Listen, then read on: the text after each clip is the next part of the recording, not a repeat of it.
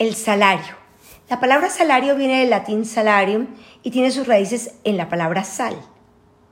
En la época del Imperio Romano, a los soldados y funcionarios públicos se les pagaba con sal, un producto muy valioso y apreciado.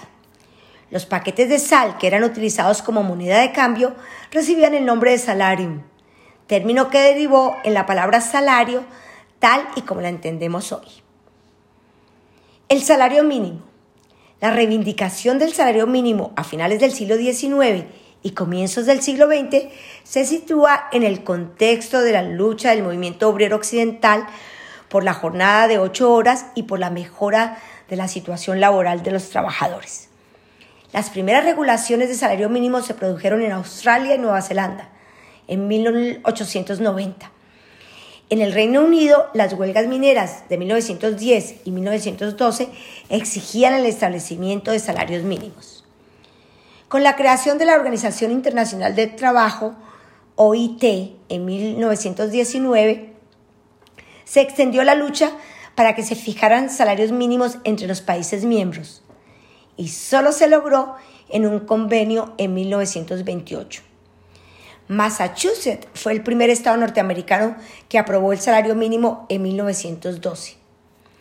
Después de la crisis del 29, la administración de Roosevelt firmó The Industrial Recovery Act en 1933 que establecía el salario mínimo en los Estados Unidos, que el Tribunal Supremo declaró inconstitucional en 1935 y solo hasta 1938 The Fair Labor Standards Act estableció el salario mínimo en Estados Unidos eh, de 25 centavos por hora trabajada.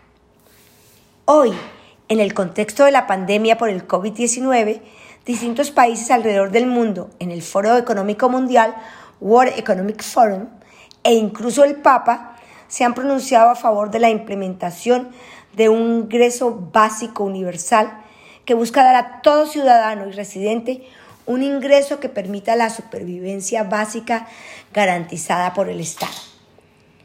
Una producción responsable puede garantizar que una parte de la remuneración por el trabajo sea en forma de bienestar social y además debe permitir la distribución de la renta, no solo en el simple salario vinculado a una actividad concreta de trabajo.